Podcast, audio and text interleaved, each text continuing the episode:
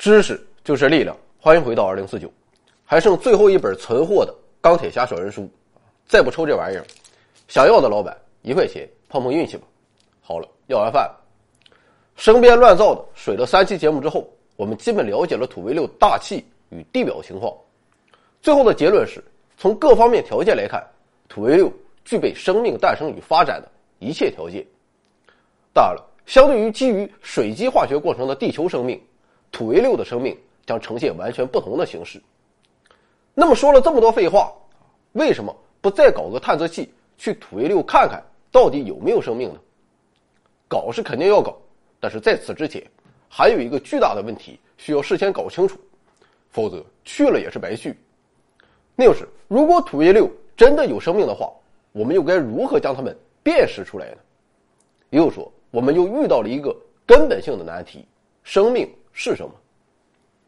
关于这个问题，我想动物学家、植物学家、化学家、分子生物化学家以及其他种种家都有自己的答案。与其在各种不同的学说间迷失了方向，我们不如只看天体生物学家是如何看待生命的。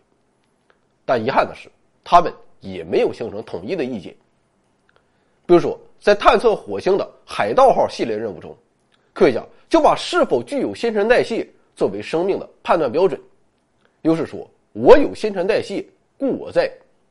于是，在整个任务期间，科学家天天都盯着火星土壤是不是释放出了某些气体，如果有，就进一步考察这些气体有没有可能是生命新陈代谢所释放出来的。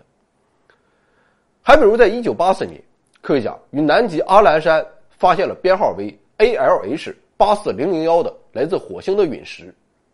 一开始人们也没当回事，但是在一九九六年八月，NASA 突然宣布自己发现了大新闻。他们宣布从八四零零幺中找到了早期火星生命存在的证据。这个证据就是在这颗陨石中发现了可以被识别为细胞化石的微米级别甚至是纳米级别的物理结构。可见，在这个案例中，判断标准就是我有组织结构，故我在。这一发现。甚至惊动了时任美国总统克林顿，为此，克林顿还公开发表了演讲，再度掀起了人们议论火星生命的热潮。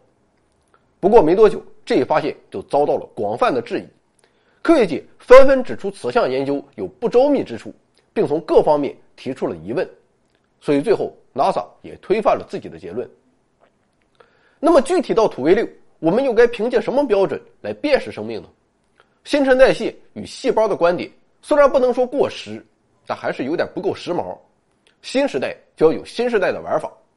于是科学家祭出了分子生物学的大宝剑。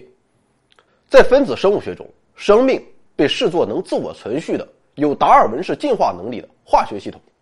在这一定义下，分子生物学家认为有三种分子对地球生命是至关重要的。第一种是 DNA 分子，它们是基因信息的存储器。第二种是 RNA 分子，它们是信息传递者与建造者；第三种是蛋白质分子，又是干活的。在此基础上，一些分子生物学家认为，地球生物分子的原子结构应该是遵循着某些可能在自然界中普遍适用的简单原则。也就是说，这就好比是行星都是近似球形的，只要是存储信息的生命分子，那么它们不管在什么地方。都和地球上的 DNA 是差不多的。这样一来，如果我们可以辨识出那些根据类似原则构造的外星分子，或许就能找到一条发现生命的路径，甚至有可能是唯一正确路径。至于行星为什么都是近似圆的，其遵循的原则就是引力和旋转，而且星体质量越大，引力越强，自身坍缩成球形的过程也就越快。那么，对于宇宙中的 DNA 分子来说，他们会遵循怎样共同的基本法呢？分子生物学家提出了基因的聚合电解质理论。关于这个理论说的是什么，我也实在是没看懂。简单来说，就是宇宙中不论何处的生物，它都需要一种存储信息的分子，而且这些分子和 DNA 都是类似的。所以，现在的挑战就在于搞一个实验装置，这些装置要简洁可靠。足以熬过前往土卫六的旅程，并可以在土卫六上寻找这些特别的分子结构。当然了，现实情况更可能是要构造一套综合性的土卫六生物学实验装置，就必须将新陈代谢、细胞结构和分子结构三者在某种程度上结合起来。总之，前去土卫六实地考察，这是未来的事情。那么，仅就我们现在掌握的资料来看，土卫六上到底有没有出现一些生命的迹象呢？还真有，迹象就出在土卫六的大气之中。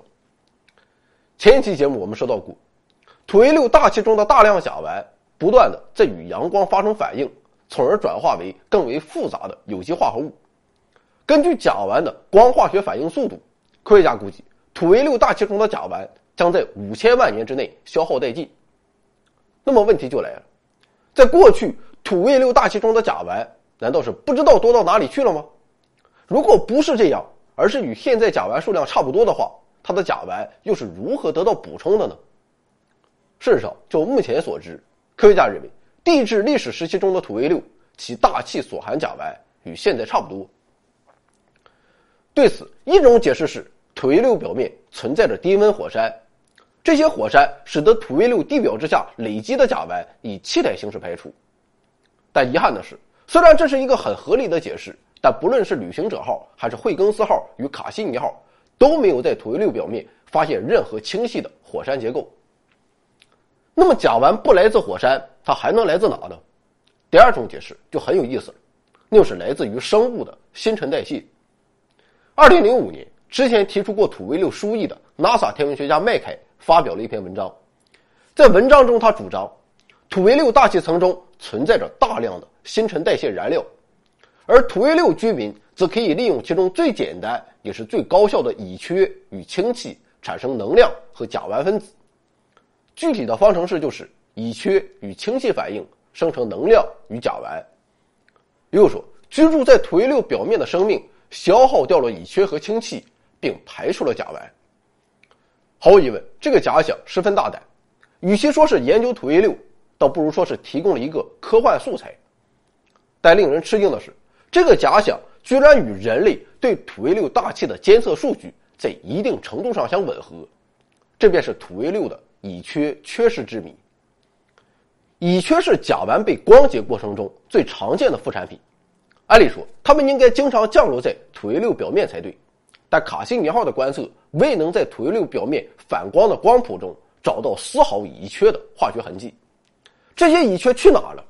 会不会是被土卫六生物连同氢气一起化作生物利用的能量呢？当然，仅凭这一点，我们还远远不能就此断定土卫六上存在生命，因为相较于生命说，还有很多更为常见的表面化学反应可以将乙炔和氢气组合起来，并合成新的有机物。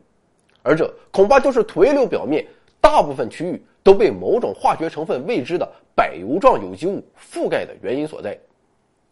总之，或许现在一切都没有定论，但各种线索依然令人神往。最终，我们也将在这些线索的指引下，渐渐逼近真相，直到有一天踏上土卫六，活在土卫六。